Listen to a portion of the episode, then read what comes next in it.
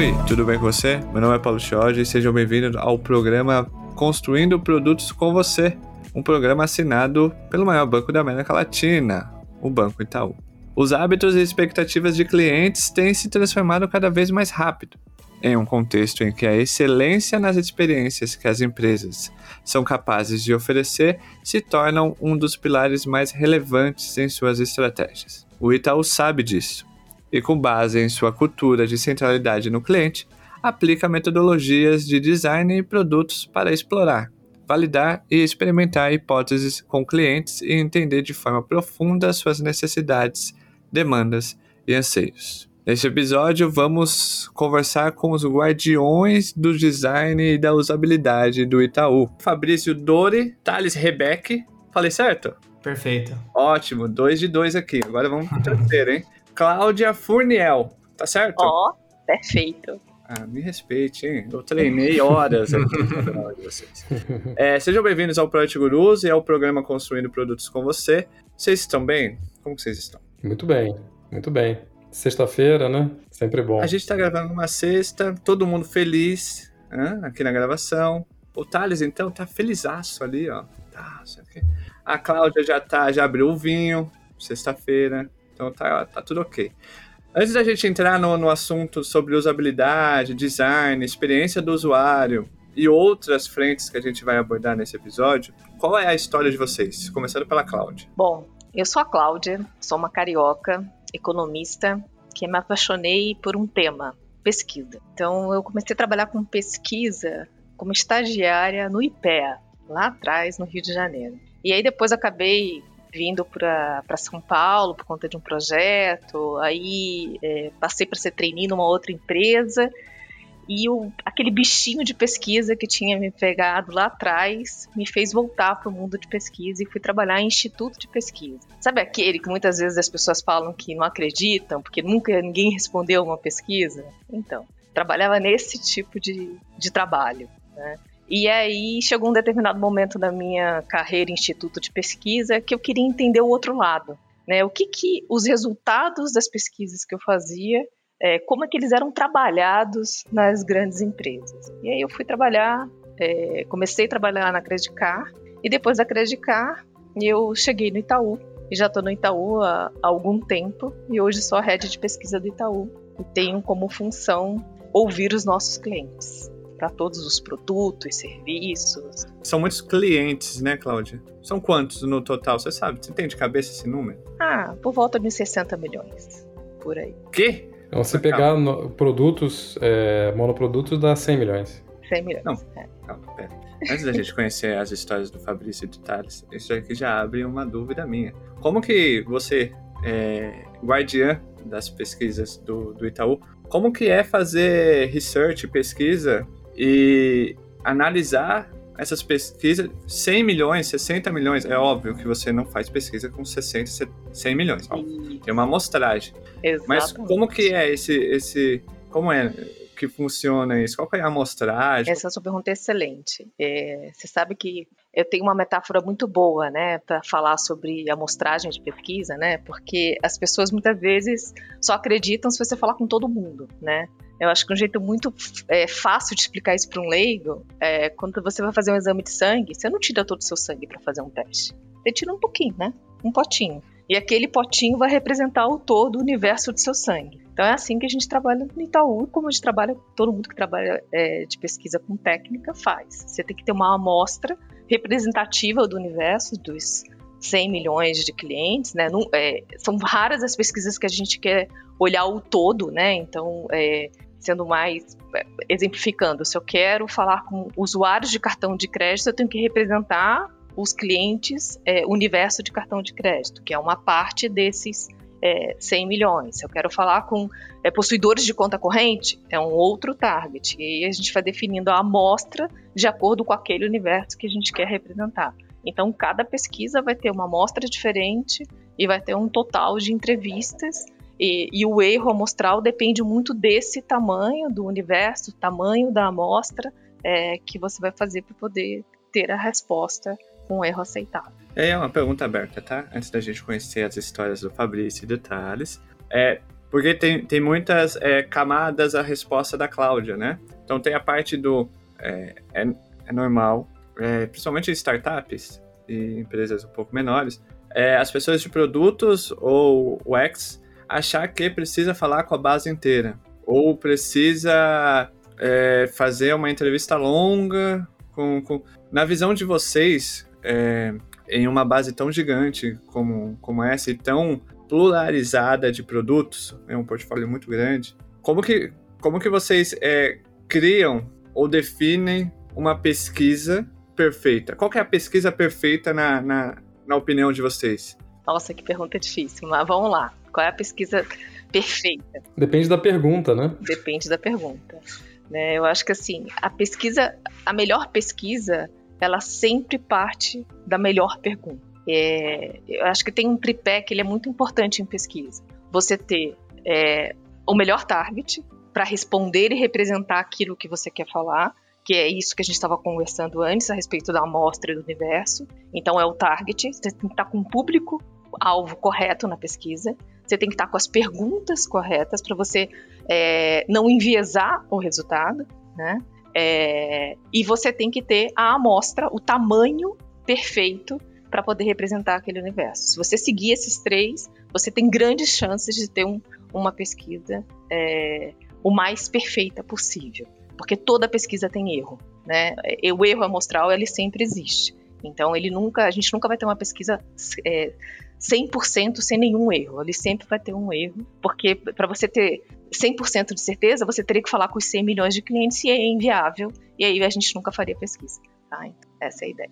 E talvez para complementar a Cláudia aqui, é, como ela bem colocou, assim, tudo começa com, com a pergunta, né? E tem perguntas de todo tipo, né? Tem perguntas muito pequenas, tem perguntas muito grandes. É, e no meio de tudo isso tem um universo de coisas que definem muito o método, né? É, e, e, a abordagem então é, é, um trabalho extremamente técnico, né? Para definir na linha do que você perguntou, né, Shoji, assim, da, da pergunta da, da, pesquisa perfeita. Mas acho que além disso, tem também é, algo que, que a Cláudia fez com o time dela, que eu acho que é brilhante, que é definir quando o time se envolve e quando o time apenas suporta. Porque imagina que numa estrutura que a gente tem, com a escala que a gente tem, é, hoje na diretoria, antecipando um pouco assim a, a conversa, né, é, a gente está em, em pouco menos de 700 pessoas. É, então é muita gente num universo de é, 90 milhões de funcionários, 90 mil funcionários, desculpa, 90 milhões de clientes, 90 mil funcionários.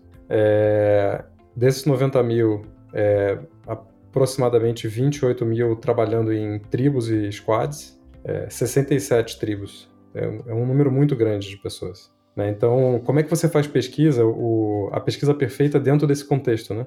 que é tão complexo e tão, tão vasto. Né? Mas aqui só para colocar um pouco da complexidade, o desafio né? de fazer esse trabalho numa organização como a gente. E eu, eu costumo falar, quem me conhece dentro do banco, né, é, a gente fala que bater papo com o cliente, todo mundo bate. Fazer pesquisa tem método. E para você fazer a pesquisa, você precisa ter o método correto. Então, se eu fosse dar um exemplo só pensando na.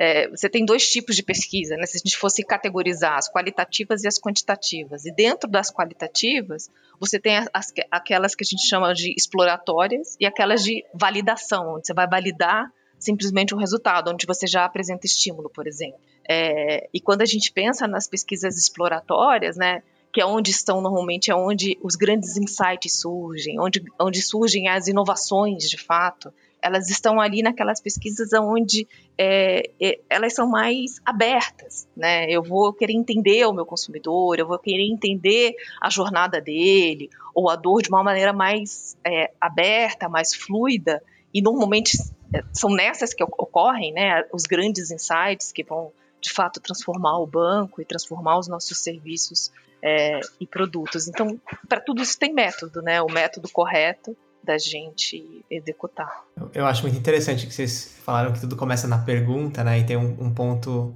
que eu tenho discutido recentemente, que é a pergunta que a gente quer responder, não necessariamente a pergunta que a gente vai fazer. E as pessoas confundem muito, né? Ah, eu quero descobrir se o cliente deseja aquele produto, se ele usaria aquele produto. As pessoas acham que fazer pesquisa é chegar no cliente e perguntar: olha, você deseja isso? Você vai usar isso?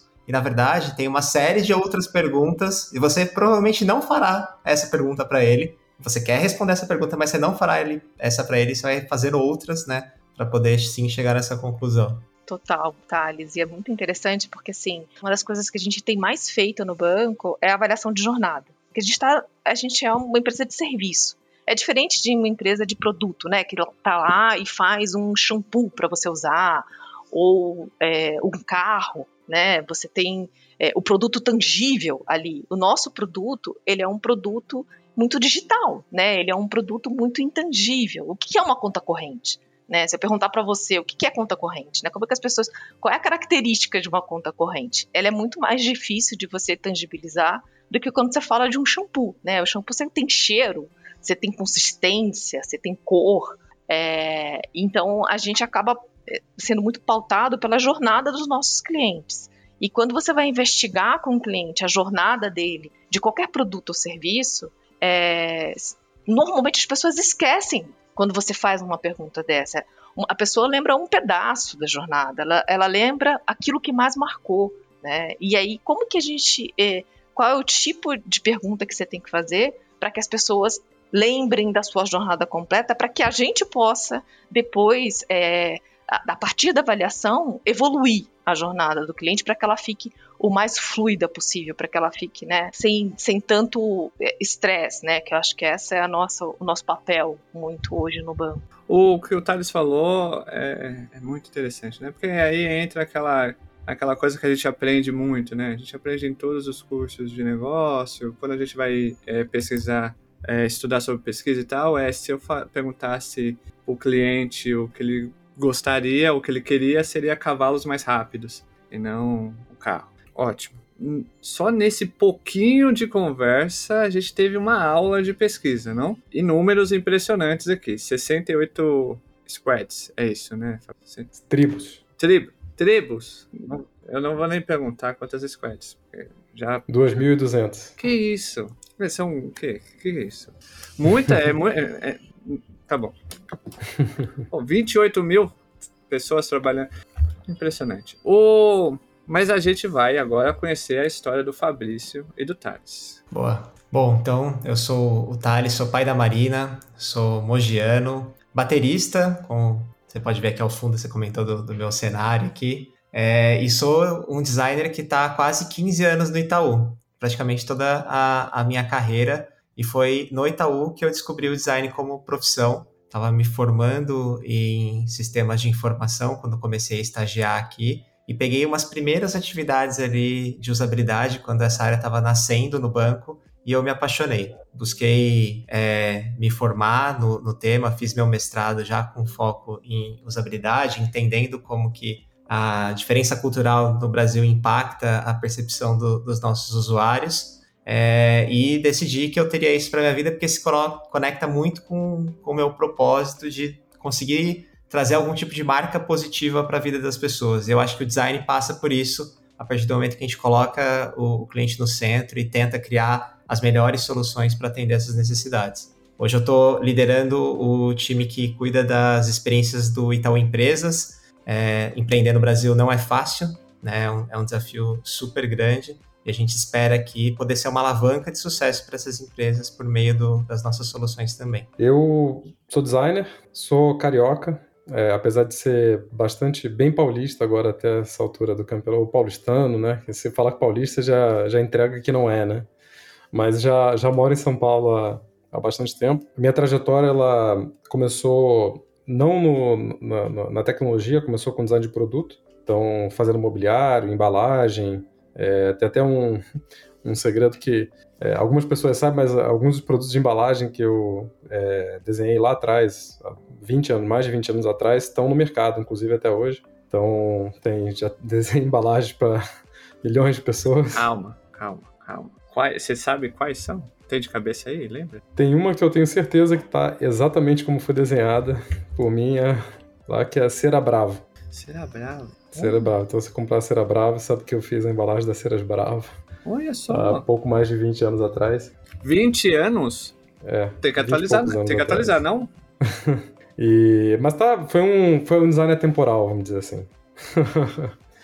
e, e, a partir daquele momento eu é, tinha, sempre tive uma, uma paixão por tecnologia, por inovação, Acabei indo fazer um, um, mestrado fora, na Suécia. Da Suécia fui para os Estados Unidos, fui trabalhar na, na IDEO, é, história de design e inovação, muito do, do berço ali do, do design thinking. É, trabalhei lá durante aproximadamente cinco anos, entre São Francisco, Chicago e Munique, na Alemanha. É, voltei para o Brasil é, para o Itaú, então é bem interessante, isso há 12 anos atrás. É, fiquei no Itaú quatro anos, é, ajudei a montar naquela época uma área de inovação e tecnologia que já tinha muito do, vamos dizer assim, do DNA, né, do que a gente faz hoje. Vou contar um pouquinho mais depois. É, mas muito é, em, em, como é que a gente move essa, esse transatlântico, né, essa, essa empresa incrível que é o Itaú, mas enorme, é, para se tornar mais centrada em cliente, né? E, e a inovação é um, quase que um produto, né? Um byproduct, assim, uma consequência de você ser mais centrado em cliente.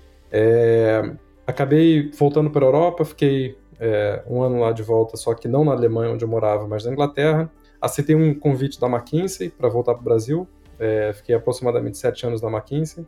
É, fui eleito sócio do, da consultoria, que é um, um é, na época é, e eu falo isso com muito, muito orgulho porque você fala assim, você ser designer e ser sócio da McKinsey são coisas bem incomuns. Havia na McKinsey acho que uns 10 sócios no mundo que eram designers. É, a McKinsey de consultoria são muito é, famosas por crescimento de pessoas que têm MBA, têm outro background, né, e não em design. Mas eu acho que isso fala muito sobre, é, não sobre mim, mas sobre disciplina, né, e sobre é, a necessidade, o tipo de trabalho que a gente precisa fazer, né, a seriedade que a gente precisa ter. E a gente, né, de novo, conta um pouco mais sobre o que a gente está fazendo. É, e aceitei um convite no final do ano passado para retornar para o Itaú, quando eu vou, e retornei aqui no início do ano, para poder me juntar com a turma aqui, com mais é, um grupo aqui bom, bacana de pessoas, para poder formar essa diretoria de é, design, experiência de cliente e transformação digital do Itaú, que é também a nossa responsabilidade. Posso comentar um pouquinho mais sobre isso. Mas é um, um orgulho enorme, tenho um, um carinho e, e, uma admiração enorme pelo Itaú. É, e sou pai de duas crianças, Luca e Estela. É, Luca com 9 anos, é, Estela com 5, quase 5. É, e sou ciclista de estrada. É, faço treino de manhã cedo, finais de semana. Amanhã tem um treino bem cedinho também. É o que ajuda a manter a cabeça no lugar. Né? Quantas ideias você tem durante a pedalada? Muitas ideias. Quantas dessas. quantas dessas você passa pro time na segunda-feira? Eu passo logo após a pedalada. É, pergunta pra ele que horas, que horas que ele pedala. É uma pergunta muito importante. Que horas que você pedala, Fabrício? Só pra... É, amanhã eu saio de casa, eu acordo às quatro e meia amanhã. É, saio de casa às cinco e... cinco e meia, cinco e quarenta e amanhã tem um treino de três horas de duração. É, então tem. Amanhã é um momento ativo da minha agenda. É um sábado. Um sábado comum. O Fabrício são três horas de pedalada, criando ideias para chegar na segunda-feira, na reunião, e despejar na galera. E aproveitando o Fabrício, né? Ele falou sobre essa movimentação do Itaú, é, a volta dele pro, pro Itaú, é, o lance da transformação digital.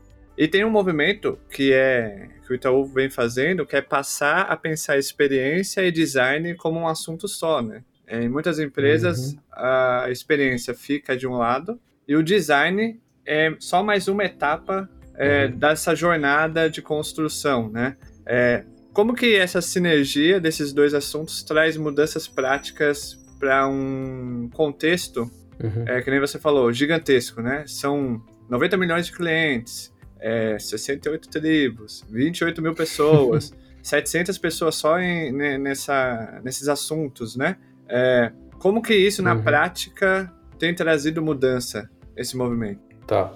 Eu acho que para comentar da, dessa tua pergunta, acho que é importante a gente falar assim, um pouco do, do que, que a gente acredita e do escopo né, do trabalho que a gente faz. É, um ponto que estava muito claro, assim, na, quando a gente fez as discussões, é, e, e, foram discussões que aconteceram tanto é, percepções pessoais minhas, né, da, da história e, e, de coisas que eu vi, mas também discussões que a gente faz aqui dentro de casa, né, com os superintendentes, com os gerentes, com os times, né, é, ficou muito claro, fica muito claro, né, toda vez que a gente senta para discutir, que a gente é, não pode se limitar a, a, a, olhar a experiência do cliente de uma forma pelo produto final. mas precisa olhar pela maneira como as pessoas trabalham, né? E pela maneira como a gente está estruturado e, pelo, e pela é, toda a dimensão e todas as disciplinas que precisam estar envolvidas. O que eu quero dizer com isso, tá? É, você vai falar assim, é, olha, adoraria ter a experiência da Amazon. Experiência fluida, fácil, incrível, tá. Você está organizado que nem a Amazon, você tem os mesmos indicadores da Amazon, você tem a mesma estrutura de times que a Amazon, é, se você não tem é aquela coisa do, da, da experiência, né? Você fa fica fazendo o mesmo, mesmo, mesmo procedimento e espera resultados diferentes, né?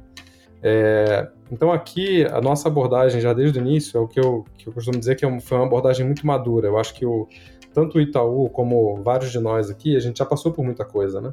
Então você, é, quando você olha a própria história, aí eu vou falar um pouco do Itaú, né, do momento e, e, e aí volto no, na tua pergunta. É, o Itaú sempre foi é, uma é, organização que sempre quis fazer o melhor pelo cliente sempre é, buscou fazer inovação. Né? Isso é se lançou o Internet Banking muito cedo, até tem é, a gente estava revisitando até para um, uma plenária nossa, uma reunião nossa interna. Tem um vídeo da, do Internet Banking com o Bill Gates apresentando o Internet Banking do Itaú, pra você ter uma ideia. É, então, é, isso a, na época que o computador era aquele de fósforo verde, né? Então, tipo, essas coisas assim, né? Então, assim, sempre foi um, uma é, instituição muito, muito visionária, né? É, então, muita coisa aconteceu de lá para cá, inclusive essa, essa passagem, esse momento de criar a estrutura de inovação há 12 anos atrás. No meio de tudo isso, aconteceu essa virada que eu te falei da, das comunidades, né? E da que a gente chama de tribos, né?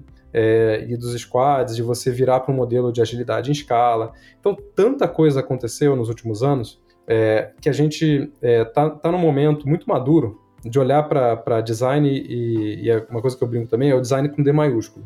Né? Que, e o design com D maiúsculo, na verdade, ele não tem fronteiras quando você fala da experiência do cliente, né? porque é a experiência como um todo. Eu acho que a gente, é, o que a gente não quer fazer é muito do que a gente vê é, nos últimos anos tem acontecido no mercado, percepção pessoal, é, o design, é, design sempre teve um papel muito grande. Se eu voltar no tempo, né, é, aí eu vou fazer uma liberdade poética aqui da, da história, né, mas é, você tinha grandes pensadores que pensavam design como algo que era para a mudança da sociedade. Então você tinha Vitor Papanek, você tinha Dieter Rams, né, com os 10 princípios lá do bom design. Né? Então tinha é, essa cabeça quase que de iluminada, né, de pensadores e de algo que, que influenciava é, tudo que a gente é, tem usa, né? De certa forma, tudo que a gente constrói cria cultura, né? Porque você cria produtos de consumo, cria coisas que as pessoas usam no dia a dia, né? É, então esse pensamento eu acho que se perdeu com o tempo, né? E a gente começou a, a encarar design como uma coisa muito técnica, muito tática, né?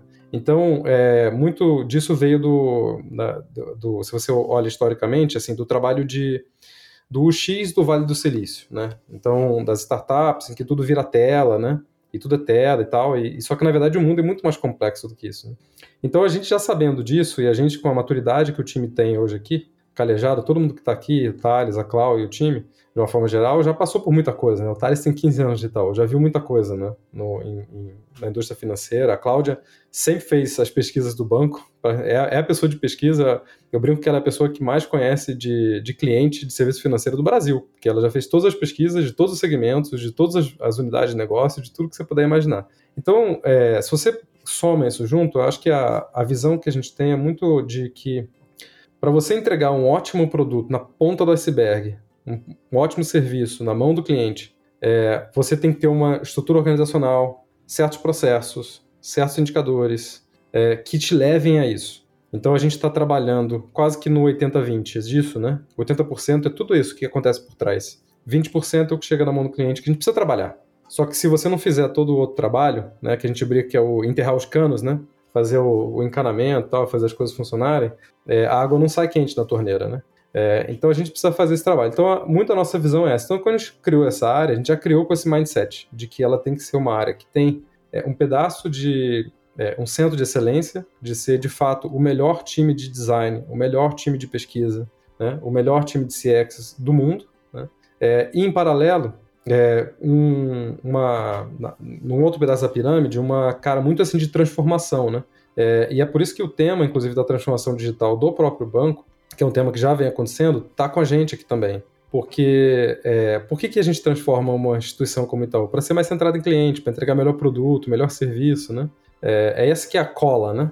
De tudo isso. Então, respondendo a tua pergunta, né? Desculpa essa volta toda, que acho que precisava dar um pouco de contexto. É, quando a gente fala de juntar design e CX, é porque essas é, disciplinas elas vivem juntas, né?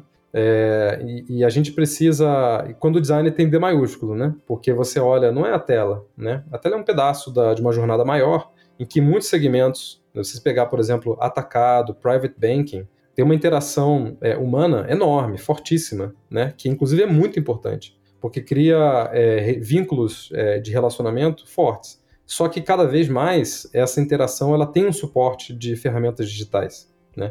No outro extremo da, do, de você pegar, né, por exemplo, varejo, tanto varejo PF varejo PJ são extremamente digitalizados. São bases de clientes de milhões, é isso que a gente estava falando aqui, né, de 90 milhões de clientes. É, e, é, então essa base precisa de ferramentas digitais ponta a ponta, jornadas digitais fim a fim, é, e a, o envolvimento com, com uma, uma, agência, um gerente, ele é um pedaço pequenininho, enquanto que no private ele é muito grande. Então tudo isso faz parte do trabalho né, que esse grupo faz. Então, design CX é parte do mesmo, mesmo conjunto de disciplinas, como outras disciplinas, como a pesquisa, como é, Test and Learn, Teste AB, que também é um conjunto de disciplinas que está aqui, tanto como é, Design System, Ops, é, Design Language, né, que também é uma que cria componentes de tecnologia. Então a gente tem data scientists, tem designers, tem pesquisadores, tem designers de serviço, todos é, criando é, aqui como disciplinas que entregam a experiência do cliente. Se você, você que deu play nesse episódio e quer trabalhar no Itaú, aqui tá o. Na, pra sair bem na, no processo seletivo, é decora isso que o Fabrício falou. Decorou e entendeu, já vai lá. É, ou seja, só pra. Deixa eu ver se eu passaria no processo, Fabrício. Porque eu, eu mexo com Figma. Então. São Ó, bom início. A gente usa Figma também. Olha só. Aí, já... Tá vendo? Deu match. Fit cultural tem. Alô, RH. Hoje o X e o design dentro do Itaú, ele é uma, uma função, um papel estratégico. É, se historicamente esse papel era um pouco mais filosófico, né, de pensar o mundo através do design, é, no Itaú, né, com o passar do tempo, isso também, né, no mundo todo tal, uhum. mas no Itaú essa função ela tem uma função muito mais estratégica de negócio. Ela, ela impacta diretamente o negócio em si, né? É, e eu acho bem interessante uhum. que quando a gente começa a entrar nesses assuntos, como você falou, design é, system, né? Recentemente a gente teve um episódio no nosso podcast regular, a gente falou com o André Show, show, show, é, em que ele explica o design system é, sobre contextos, né? Então, o design system na Ásia é uma coisa. É por isso que o site da AliExpress é aquela loucura, porque o design system deles existe lá um, é, uma biblioteca em que você pode, você que está ouvindo, vou deixar o link na descrição, pode ler lá a biblioteca de design system é, lá da Ásia, em que todos os produtos e serviços da Ásia usa. Por exemplo, lá não tem acessibilidade. Se você jogar acessibilidade, lá não tem, porque a visão de acessibilidade dos do contexto asiático é diferente do nosso do Ocidente. E aí a gente trazendo um pouco para dentro do Itaú que existe 60, 70 tribos, N produtos. Então, existem contextos diferentes, perfis diferentes. Então, são design systems diferentes que correspondem a contextos diferentes é, ali. Só pegando a parte do design system, né? Então, é, a função de um design de um X ou de um PD, de um PS, né? Product Service, ela é muito estratégica, né? É, ela tem que, ela não, ela não tem que, desculpem os X, mas ela não tem que ter aquela mentalidade de vou mudar o mundo. Não, não, não. Você vai mudar a experiência do usuário aqui, tá bom? É isso. É, porque ah, muitas das vezes, só para não prolongar nesse, nesse papo, Fabrício, muitas vezes vira um. O que em muitas empresas o papel de, de UX, de PD, ela é desvalorizada pelo discurso que eles têm na hora de sentar na mesa, né? É, com os stakeholders e tal. Eles falam, ah, vou melhorar a jornada. pro stakeholder de negócio, caguei, né? Tá bom, ué, sua obrigação é a jornada. É, mas quando o X vem e traz essa linguagem de negócio, irei aumentar em 10% a receita, melhorando uma etapa tal, o X se coloca na mesa como alguém é, que merece ser ouvido, certo? Isso. É, deixa eu complementar o que você está dizendo, porque eu acho que vai muito é, de encontro à, à maneira como a gente pensa também aqui no, no tema. Todo movimento que uma companhia faz, em qualquer, seja qualquer disciplina que está envolvida no, na, no seu trabalho, lógico que assim, se, se você for uma, uma empresa com, com fins lucrativos, né, de repente você tem um outro fim, né, como, como companhia, tem que ser para gerar valor. Esse valor, você, ele pode acontecer de formas diferentes. Você pode definir que uma parte desse valor é valor para a sociedade, por exemplo. Uma parte desse valor é para é, impacto no meio ambiente. E está tudo bem, mas é uma definição estratégica da, daquela companhia. É, em grande parte, ela vai, vai ter a ver com gerar valor para os clientes e para os acionistas daquela companhia. Né? Então, todo e qualquer movimento que as pessoas fazem aqui né, para é, fazer qualquer coisa, né? desde uma pesquisa até uma revisão de jornada, até uma criação de um produto novo. É, tudo isso precisa ser orientado pra, pela criação de valor para o cliente, para o acionista e outros é, stakeholders que sejam definidos como importantes. É, isso é muito importante. Parece uma coisa simples, mas ela é muito importante, porque é, e, e, eu posso falar, assim, como designer, inclusive, é, esse é um assunto que, inclusive, durante muito tempo foi tabu, assim, no mundo de design, né? E você falar que né, o que você está falando, está fazendo é para poder gerar valor é, financeiro, comercial, né, para uma companhia. E não tem nada de errado nisso, né? Na verdade, é isso que alimenta o mundo, né? Não só o trabalho, paga o salário de todo mundo também, né? Inclusive. Faz a roda girar. Exatamente, mas é, e a gente não pode ser é, também assim, não dá para ser reducionista e cínico, né, sobre isso. Falar, cara, não, não é tudo, não é tudo sobre dinheiro, não é isso. É impacto. O impacto ele acontece de formas diferentes. Então, até quando você olha os modelos, assim, de. Principalmente falando agora, né? A gente está numa época em que, de fato, o impacto em relação à sustentabilidade, impacto social, são fundamentais. Né? E precisam ser medidos e são medidos e tal. Tem práticas profundas e uma prática de sustentabilidade que existe há mais de 25 anos e tal é, com trabalhos maravilhosos que cada vez mais estão sendo levados, inclusive, para a prática nos próprios, nas próprias interações do cliente. Por exemplo, quando a gente fala de ter algum tipo de score, por exemplo, sobre a tua, tua vida financeira, né? Se você está indo bem, se você deveria fazer coisas diferentes. Então, ajudar as pessoas a tomarem melhores decisões financeiras, isso tudo faz parte, né? Porque no final do dia, tudo isso consolida em gerar mais valor, né? Para os clientes e para os acionistas. É, e, e, e, é muito importante a gente falar isso com muita tranquilidade, muita abertura, é, porque é, todo dia tem muita gente, mais em times grandes, né, como a gente tem aqui, é, tomando decisões do que fazer e do que não fazer. E essas decisões precisam ser orientadas por, por criação de valor. Né?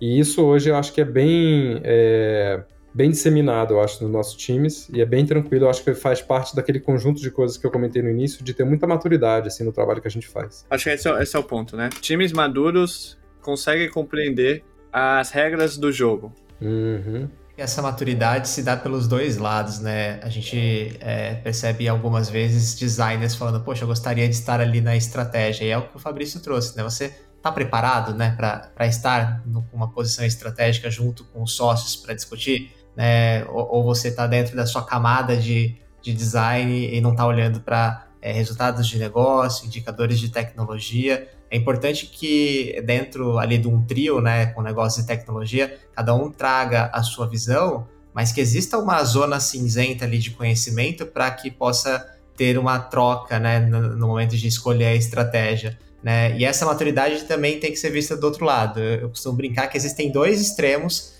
eu acho que são igualmente ruins assim para a construção do produto. É, é, um extremo onde o design, o cliente do centro não é colocado e daí não é pensado nisso e daí a gente não vai conseguir criar um produto sustentável que entregue valor para os dois lados. Ou um outro extremo que alguém foi e viu alguma coisa de design e, putz, isso aqui é a chave, e daí acha que é nós, designers, vamos chegar ali com uma ferramenta, uma caixa mágica de métodos e, ó, resolve isso aí para mim, hein? E, cara, isso também não acontece, né? O que acontece é quando a gente consegue, com maturidade, todos ali contribuindo com o seu papel, fazer essa troca múltipla. Aula, não? É, a, gente tá, a gente saiu um pouco do roteiro, mas a gente vai voltar pro roteiro, eu prometo.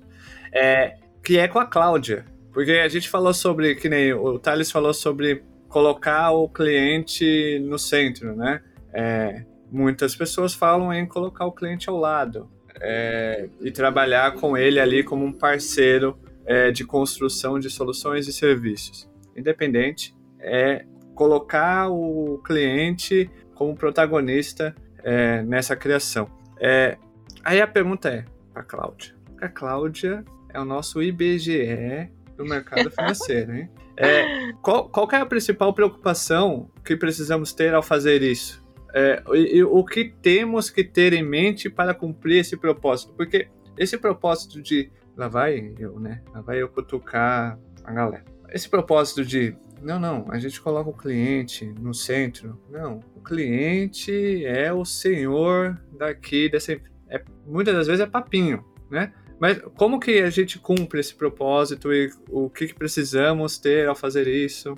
Cláudia, nos ajuda. Acho que sim. A primeira coisa, acho que sim, a coisa mais importante é ter uma escuta ativa e ser, e, e ser genuíno a, a, o interesse de colocar o cliente no centro. Porque o que acontece muito, e ainda mais pensando aqui na minha especialidade de pesquisa, é, tem um conceito que a gente chama em pesquisa que eu quero na verdade, é, confirmar aquilo que eu já sei.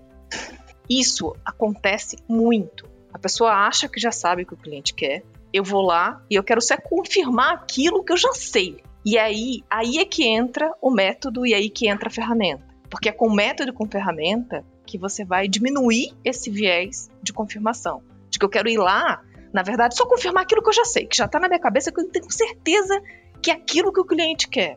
E aí, quando a gente faz isso é, sem ter o método, a chance de você ser só um blá blá blá, de fato, de que você só foi ali dar um check. Eu só falei, eu coloquei que eu fiz a pesquisa, que eu falei com o cliente, só para dar o check e eu ficar confortável. Se alguém perguntar, não, não, não, mas a gente testou isso aqui com o cliente.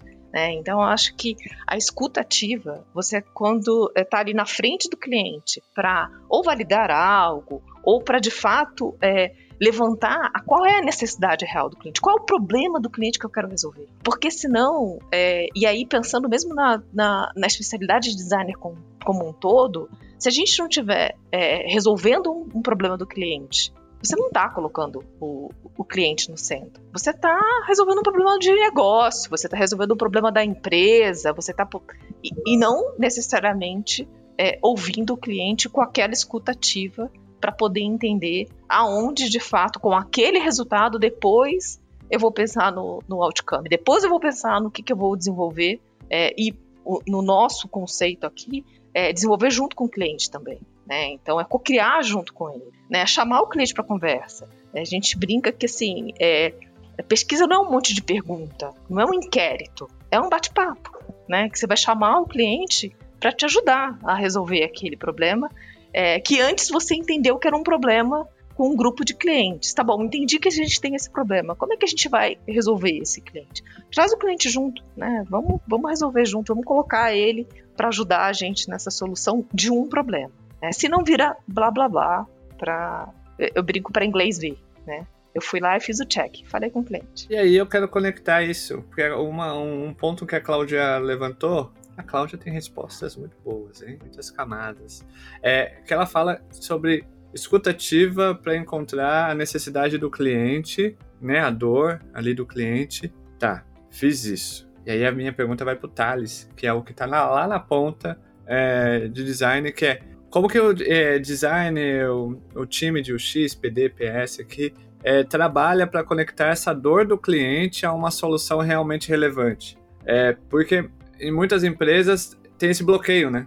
A pessoa faz essa parte de pesquisa muito boa, levanta, analisa e etc. Levantou. E existe um bloqueio de tipo, putz, como que eu vou conectar essa dor com uma solução real aqui? É, como que, que, que, vocês fazem isso, Thales? Continuando pesquisando, eu diria, né? Porque essa etapa que a Clau trouxe e você comentou, né? Muito importante de descobrir a dor, ela é super importante dentro do Discovery né, para realmente encontrar ali qual que é a necessidade, a oportunidade. E daí eu vejo o papel do design como ponte, né, entre essa necessidade e é, os objetivos da instituição, os objetivos do negócio, as questões de tecnologia que a gente tem. Então, é, ainda em Discovery, observando muitos dados, gerar propostas de solução é, com cocriação, com experimentação, com ideação, estar aberto, inclusive, a abrir mão de algumas dessas ideias, né? Então, acho que a gente entender que algumas vão dar certo, outras não, saber identificar rapidamente o que tem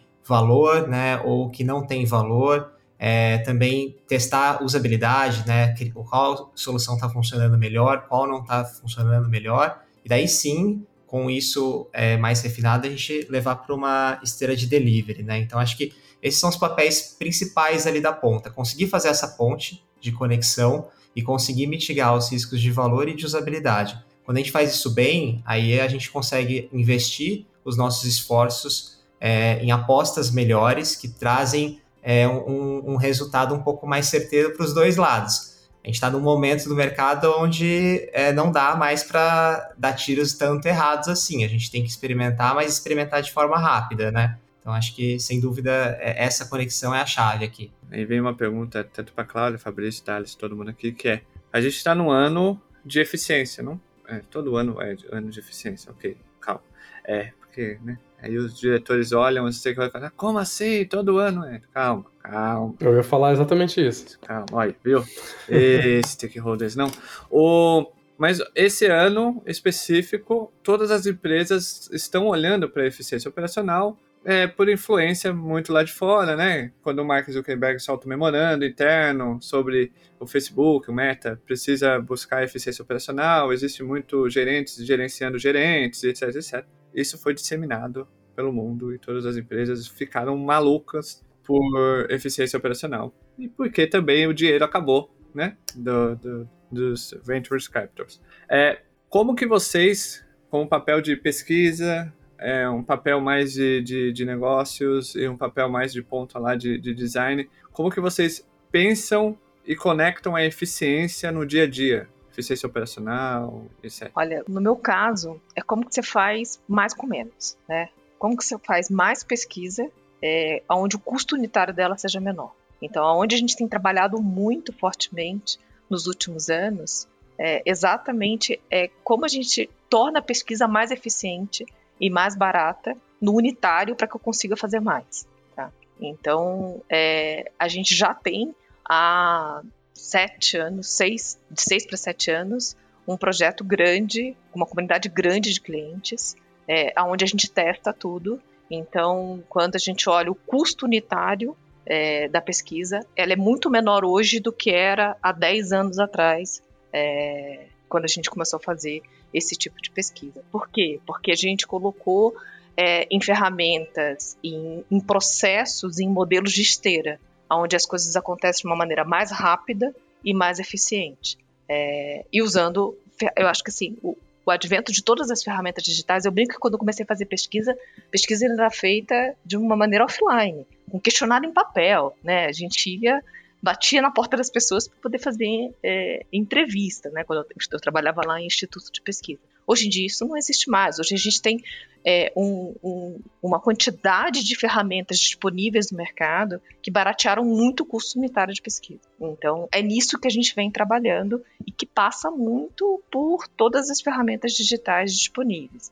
Eu acho que tem uma outra questão que é importante aqui, é, que eu brinco, né? O Itaú tem um lado bom que a gente consegue falar com os nossos clientes. A gente sabe quem são os nossos clientes. Né? Então, assim, a gente tem muita informação que a gente não precisa nem perguntar para o cliente. Como a gente usa essa informação, e aí o que eu não sei, normalmente são os porquês, né? Eu não sei o porquê que você foi jantar naquele restaurante. Eu sei que você foi jantar lá.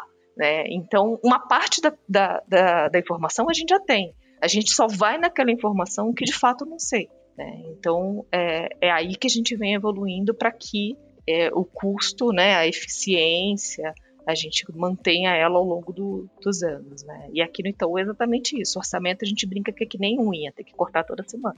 É, na, na no, no, trabalho de product design na ponta, né, acho que tem uma parte que é parecido com o que a Clau falou aqui, né, de como que a gente torna o trabalho mais eficiente, e isso passa por design systems, como a gente já comentou, né, a partir do momento que a gente tem é, uma linguagem de design muito bem organizada, um design system também muito disponível, isso acelera e muito a construção é, dos protótipos, os testes, experimentações, né? E a gente já tem um, um ganho de eficiência inerente aqui. E acho que outro exercício super importante é priorização. É, tanto para os nossos clientes quanto para o banco, existem uma, existe uma parte das coisas que importam mais. Então, nesses anos de eficiência, a gente escolhe por essa parte, que é aquele famoso 80-20, né, onde é, representa 80% do resultado, uma parte ali que é talvez se represente 20% das transações, é fazer com que isso tenha muita excelência né, e, e a gente foque especificamente nelas. É, eu acho que está super bem respondido.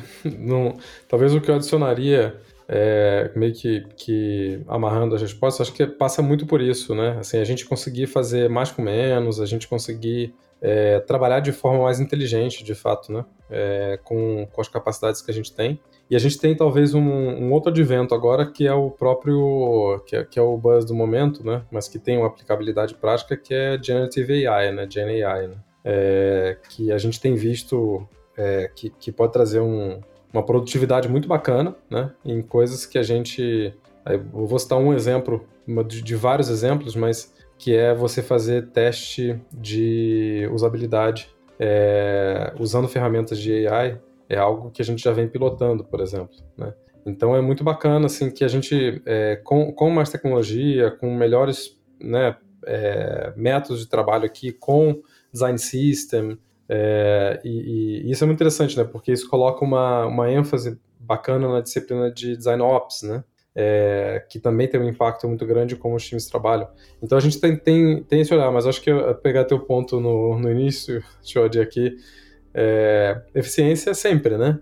É, e eficiência é, não precisa ser vista com. Né, pode ser vista de uma forma muito positiva, né? Que é a gente conseguir fazer muito mais, né?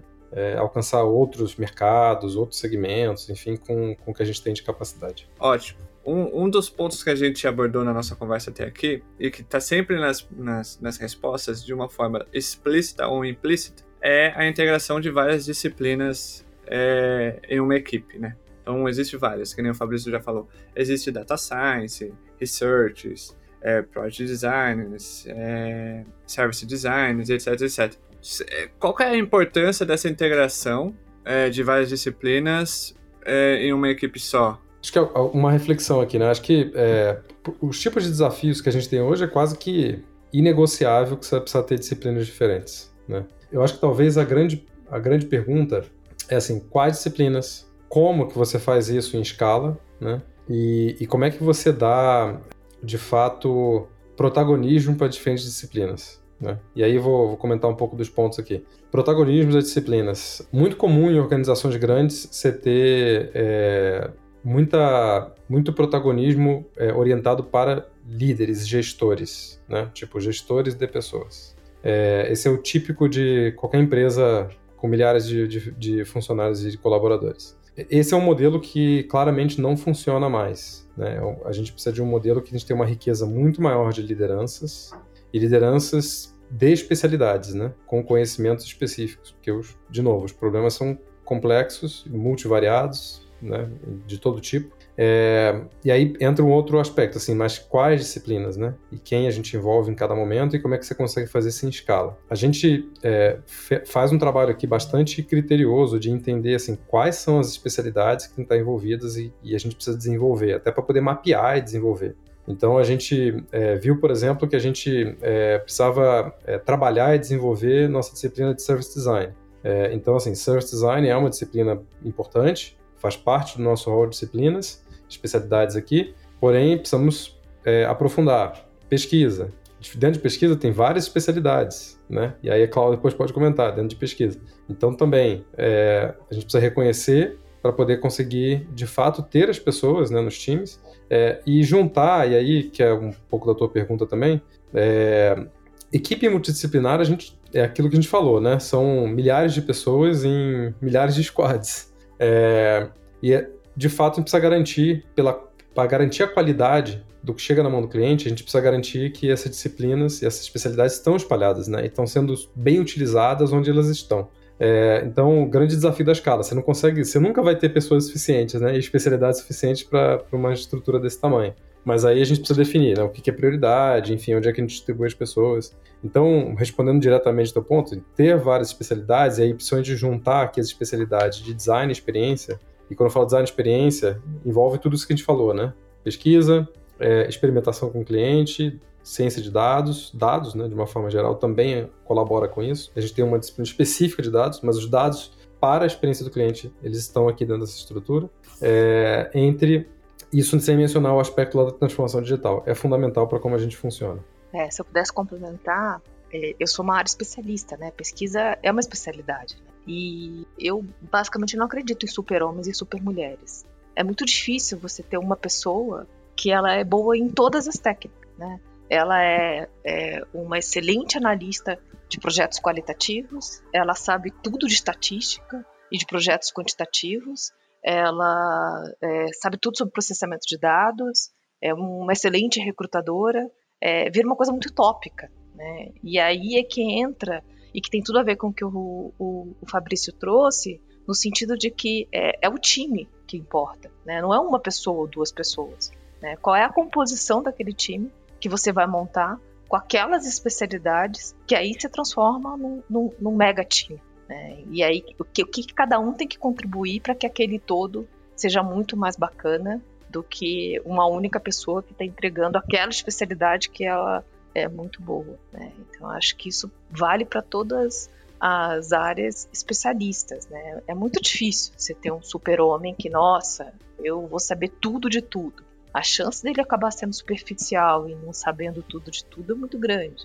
Né? Como você compõe esses times para que eles sejam times de alta performance, de fato. É, eu ia comentar exatamente o que a Cláudia falou, né? A gente não acredita em super-homem e super-mulher, a gente acredita em super-time. E isso tem muito a ver com diversidade também, né? A gente tem uma crença que um dos ingredientes para inovação e para ter sucesso nas soluções é ter um pensamento diverso. E esse pensamento diverso vem das mais variadas características de diversidade, inclusive especialidade. Né? Então, é, essa camada de várias especialidades pensando sobre um problema, a chance da gente conseguir encontrar uma, uma solução diferente acho que é maior.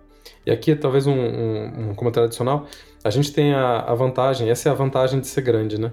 Como a gente tem é, muita diversidade de times, de estruturas, né? As especialidades também, elas quase que são, elas quebram também dessa forma, né? Porque você é, trabalhar com pesquisa, por exemplo, em atacado e trabalhar em pesquisa, por exemplo, é, no banco de varejo é completamente diferente. Né? E trabalha habilidades e tal, apesar de você definir como uma especialidade né, de pesquisa, ela se quebra também. Eu acho que isso traz uma riqueza muito grande. Aqui é muito, até pensando em quem tem interesse, né, em eventualmente trabalhar no Itaú no futuro, né, né ter, ter parte da sua carreira no Itaú entender que essa diversidade de especialidades ela ainda é maior do que o que é declarado como as especialidades em si. Né? Eu estou anotando aqui tudo. Eu vou prestar um processo seletivo para trabalhar em design aí no Itaú.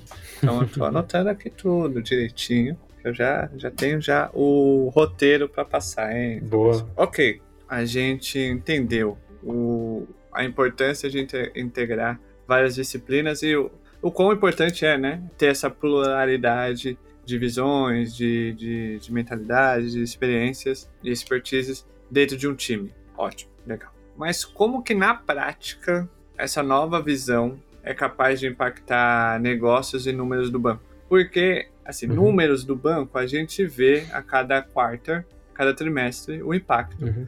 desse, dessa nova cultura, dessa nova mentalidade, uhum. dessa nova, desse novo posicionamento, digamos assim, interno é, dos times do Itaú. Tem muito impacto, né? Produtos digitais estão cada vez mais ganhando é, o share ali dentro dos resultados do, do, do Itaú. Então o Itaú está se digitalizando. É, esse, está se digitalizando porque ela é muito gigante. Então até se digitalizar 100%, não? É, mas como que essa nova mentalidade, o Fabrício, Thales e uhum. Cláudia, é, em todas as esferas, é, na prática colabora? Tá, vou dar alguns exemplos aqui, aí o pessoal me complementa.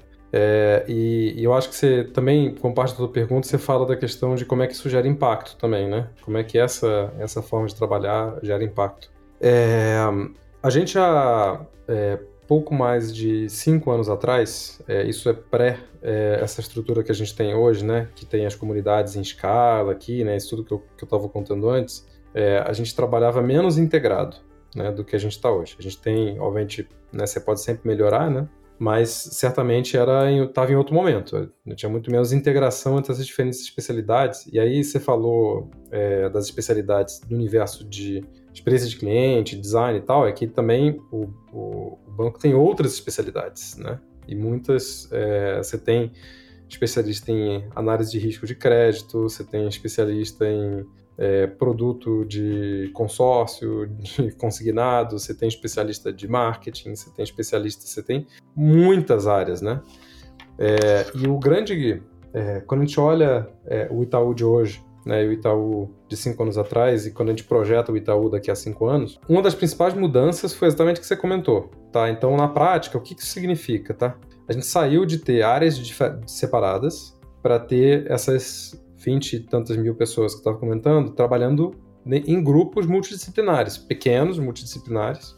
Então você pega um, uma squad hoje, é como você né, pegaria uma squad em qualquer outra empresa que desenvolve produtos, soluções para cliente final, produtos digitais e tal. Você vai ter PMs, engenheiros, cientistas de dados, pesquisador, designer, um especialista de marketing, é, você vai ter o especialista do produto. É, todos esses né? E, e, imagina que com essa a diversidade de times, né, que a gente tem, né, porque essas múltiplas, milhares de combinações, né, que acontecem com esses times, então na prática é assim que funciona. Como é que isso impacta o resultado? Hoje a gente tem um time to market muito maior, muito mais, muito melhor, né, muito mais rápido. É, hoje a gente é, consegue criar soluções que de fato a gente é, viu o nosso NPS subir significativamente nos últimos anos. Hoje a gente certamente está muito mais preparado para os próximos 5 e para os próximos 10, em que a gente, sem dúvida, vai estar é, tá cada vez mais integrado né, né, com esses times, funcionando cada vez melhor. É, e, e, e, aí eu vou dar um, um passo atrás, pra, porque é importante. É, uma coisa é você olhar o que você chama, que a gente pode chamar assim de unit economics, assim, né, que são gerados pelos times, né. A outra coisa é você olhar o big picture, e quando você olha é, quais são as empresas que estão crescendo mais no mundo, né? São as empresas que têm muita centralidade em cliente e que trabalham em times multidisciplinares. Então não é que a gente está reinventando, né? Tá inventando nada aqui, né? É, a gente está simplesmente evoluindo para trabalhar cada vez melhor adaptado ao tipo de desafio que a gente tem. É assim que a gente cria valor, né? Com essas estruturas. De novo, muito melhor time to market, muito melhor satisfação de cliente, é, certamente melhores produtos e o resultado está aí. Né? É, quando você olha o resultado, e, e aqui fazendo um disclaimer assim, com um respeito enorme pela, por todos os concorrentes, está todo mundo no mercado trabalhando, né? Mas eu acho que entre, quando você olha entre os bancos privados, o Itaú está muito, os bancos grandes privados, o Itaú está muito bem posicionado. É, e, e, quando você olha o mercado como um todo, na verdade, né? Porque é, a gente continua é, se digitalizando para né, criar valor para cliente e entregar melhores propostas de valor. Né? Não adianta ser. É, você pode ser extremamente digital, mas talvez não, não ter o nível de completude que você tem num banco como o Itaú, por exemplo. Né? É, então, é, o que eu diria é que assim, o valor ele tá, tá dado, né? tem a ver com esses, esses indicadores que a gente está falando. Eu acho que o resultado do banco mostra, né? Resultado sólido, consistente, apesar de todos os desafios, né? macroeconômicos, pandemia, imagina, depressão econômica, muitas coisas aconteceram, né? E o Itaú segue, né? É, criando, gerando resultado e criando impacto. É, e isso vai continuar exatamente pelo que a gente está dizendo, pela integração, pela criação de produtos e serviços de, de qualidade, assim, boas experiências impecáveis, produtos incríveis que os clientes amem.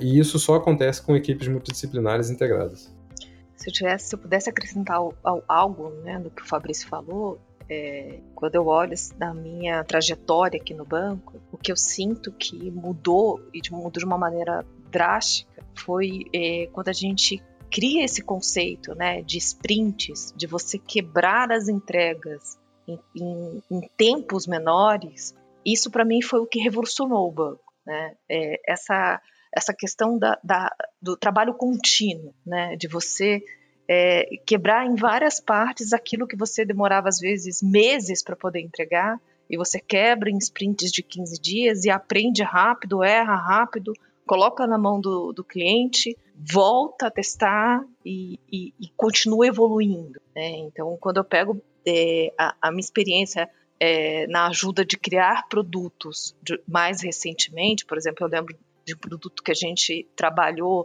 o iPhone para sempre, que é um, um produto que, que, que, já existe há algum tempo aqui no Itaú, a gente fez 23 pesquisas em três meses é, para lançar um produto que foi um mega sucesso. O que a gente estava prevendo para fazer em seis meses, a gente fez em pouquíssimo tempo. Né, é, de, de, como a resposta do mercado foi bacana. E porque a gente pensou nele nessa metodologia, né, de quebrar ele em vários pedaços. Então, eu acho que é, isso tem tudo a ver com o resultado. Né, e tem tudo a ver com processo, com metodologia, com trabalhar todo mundo junto. Né, então, eu acho que que isso foi a grande revolução que o banco passou, sair desse modelo mais waterfall para esse modelo onde a gente está de fato trabalhando em times multidisciplinares em comunidades menores. É, convencido, Shot, a vir, vir trabalhar no Itaú, né? Acho que a gente está te convencendo com essas histórias e, e, acho que, enfim, não tem nem muito o que complementar. Acho que só dizer que uh, eu tenho conseguido observar nesses anos aqui essa revolução. E acho que essa é uma das grandes vantagens de quem está aqui dentro hoje. Você vê uma instituição centenária é, disposta a, a, mudar e evoluir e fazendo isso cada vez num ritmo mais rápido. Então é, é muito interessante. A nova cultura já, já me comprou. Eu já, já tô comprado. Só mandar a proposta por e-mail. é, eu começo caso precise, na segunda. Com as ideias do Fabrício. O Fabrício já chega da pedalada te dando é, novas é. ideias. Você pode é mandar porque sábado você já vai receber as ideias, tá? Isso, por favor, pode compartilhar comigo no meu zap as ideias. E segunda-feira eu chegarei cedo com a minha bicicleta. Claro, para já fazer um agrado pro chefe. Nossa, bicicletária. E já com um protótipo no Figma, né? das ideias. É. Exato, exato. Porque a gente trabalha aí. A gente está se caminhando para o final do, dessa, dessa conversa. Essa conversa vai gerar conteúdos extras nas nossas redes sociais. É, então, a gente vai descobrir quais são as ferramentas de inteligência artificial que o Itaú está testando ou já testou e vai lançar. Já foi falado aqui que começaram a fazer testes de usabilidade com, com a ajuda de, de inteligência artificial. Então, a gente vai criar um conteúdo mega especial é, que tem um potencial de gerar um barulho, que é como que a inteligência artificial está inserida no dia a dia do Itaú. Né? O Thales falou, acabou de falar que é uma empresa centenária. O Fabrício já nos deixou assustado com o número de funcionários e de tribos a gente nem quis entrar no lance de squad, porque senão a gente tem um treco aqui. Então, como que a inteligência artificial tem ajudado o Itaú a avançar nessa transformação e avançar nesse, que nem o Fabrício falou, daqui 5 anos, 10 anos, continuar crescendo e gerando impacto. A última pergunta é justamente sobre transformação. A gente vem falando sobre transformação, transformação, transformação. Como que essa nova mentalidade que o design no geral, precisa passar a ter para trazer relevância e valor para os clientes? Acho que a gente já comentou bastante, né, sobre. Mas, dadas essas transformações e dado as ferramentas de, de IA, né, é, muito se fala que a IA vai matar muitas profissões. Muito choquei, né, essa frase. É, mas ela, com certeza, ela vai ajudar muitas funções. E eu acredito que pesquisa, é, design e até mesmo pessoas de negócio têm muito a, a se usufruir dessa transformação que a gente está tendo. Mas como que é a nova mentalidade que o design precisa ter, né, nesse, nesse contexto de transformação? Para mim, a gente está vivendo num, num momento muito especial para quem é designer, né? Só que, mas é para quem, para aquele ou para aquela designer que realmente está é, tá afim de abraçar o, a responsabilidade de ser designer nesse momento também, né? É, a oportunidade está porque é, existe o trabalho é extremamente importante, o reconhecimento está dado.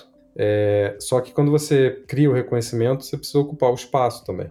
Né? E ocupar esse espaço, ele, ele precisa ser ocupado com, com conteúdo, com opinião, com credibilidade, é, com profundidade é, com abertura, assim, com cabeça aberta, assim, né, de que É, sem, sem dogmas, né? De que, ah, mas isso não está dentro do processo de design. Mas será que você precisa fazer o processo de design completo para chegar na melhor resposta? Será que a melhor resposta, a resposta de hoje, é diferente da resposta da semana que vem, né? E aquela coisa do, é, do pragmatismo mesmo, né? De quase que feito melhor que perfeito, né? Não se orientar pela, pelos outputs, mas pelos outcomes, pela qualidade do que sai, né? E não pelo, não se apaixonar pelo processo, né? É, então acho que é, é, talvez eu diria que é, com esse mindset, eu acho, né, com, com, que eu acabei de comentar, mas também com um olhar para frente de que é, design não é uma disciplina, né, é, fechada com um processo fixo, né, e não é isso que vai tornar uma pessoa um bom designer, né? mas na verdade é, é essa abertura, é, é a profundidade de conhecimento e também entender que a disciplina muda o tempo todo, né? E a forma de trabalhar muda o tempo todo. Então, a maneira como a gente é, vai estar fazendo design, de repente, daqui a cinco anos, ou talvez dois anos, né, com GenAI, vai ser bem diferente do, do que a gente faz hoje, né? A gente vai ter que focar em certos aspectos do trabalho, que são os aspectos exatamente que a, a ferramenta não faz, né? É, e tá tudo bem com isso, né? Porque você, na verdade, está focando no que é mais importante, no que tem mais valor, no que gera mais impacto, né? Então essa autocrítica eu acho ela muito importante, né, para nossa disciplina. Acho que, como o Fabrício falou, né, a gente escolheu uma profissão que a gente vai ter, ter que estudar para sempre, porque os métodos mudam, é, as necessidades mudam, os produtos mudam, o mercado muda. Acho que o que não vai mudar é que sempre vai ter um cliente tendo alguma necessidade para mais. O que não vai mudar é que sempre vai ter um cliente com uma necessidade é, para ser atendida. E daí a gente vai dispor aqui de, das melhores ferramentas que a gente tem para poder buscar essa necessidade, né? No fim, é sempre para pessoas, né? Está achei muito interessante que nessa criação da diretoria aqui, que a gente teve recentemente, a gente declarou esse propósito, e a frase principal do propósito é que tudo começa por pessoas, né? É, e vai começar porque é uma pessoa que está tendo uma necessidade ali específica, né? E daí tudo que vem depois disso, né, as ferramentas que a gente vai usar, os métodos, os processos, as pesquisas, é, as inteligências artificiais vão contribuir para a gente é, atender essa necessidade, claro, também é, cumprindo aqui os objetivos da instituição, criando uma relação sustentável. Eu acho que, assim, se eu puder acrescentar alguma coisa no que o Fabrício Tali já falou, eu acho que é, como qualquer disciplina que ela tem um cunho mais técnico, assim como de designer, é, pensar nesse design do futuro é pensar em, em, em outros aspectos. Né? Hoje é, é, impossível você fazer qualquer coisa sem ter um olhar sobre dados. Então, eu brinco que, por exemplo, na minha disciplina, quando você está conversando com pessoas, é, e tem pessoas no TIP que são. É, que têm uma especialidade mais qualitativa, você pode ter psicólogo, você pode ter é, cientista social, você pode ter antropólogo, mas não dá para um pesquisador não saber olhar dado, né? Não dá para um pesquisador não saber olhar um número, né? E como trabalhar com ele. É, eu acho que quando a gente pensa em inteligência artificial, em tudo que a gente vai poder usar e como ela vai poder nos ajudar né, a categorizar informações. São muitas informações que a gente tem. Né? Sem sombra de dúvida, isso vai, vai ficar muito mais rápido com esse tipo de, é, de ferramenta. Mas no final, sempre vai ter que ter um humano olhando aquela informação e o que, que eu vou fazer com aquela informação. Né? É, então, se eu pudesse dar alguma dica para a galera, é olhem para dados com carinho. Gostem de matemática, que ela é muito bacana e ela ajuda muito. Um designer que sabe mexer no Excel como tá, tem o seu valor, não é só o Figma. então eu acho que é, que é por aí, né? Abarcar outros conhecimentos, ampliar esse olhar, né? Não ter preconceitos a algumas disciplinas e alguns, alguns campos de conhecimento. E é com essa aula do Fabrício, Cláudia e Thales a gente termina esse episódio do programa Construindo Produtos com Você assinado pelo Banco Itaú aqui na Prote Gurus. E lembrando, siga no LinkedIn Thales, Cláudia e Fabrício. O link do perfil deles estará na descrição aqui. Também o link dos outros episódios do programa para você maratonar os outros episódios e aprender e conhecer como o Itaú vem construindo produtos, sempre atrelado à sua cultura. É, tá, o link está na descrição também. E os, e os conteúdos, os spin-offs desse, desse episódio também estará na descrição, os links. Tá bom?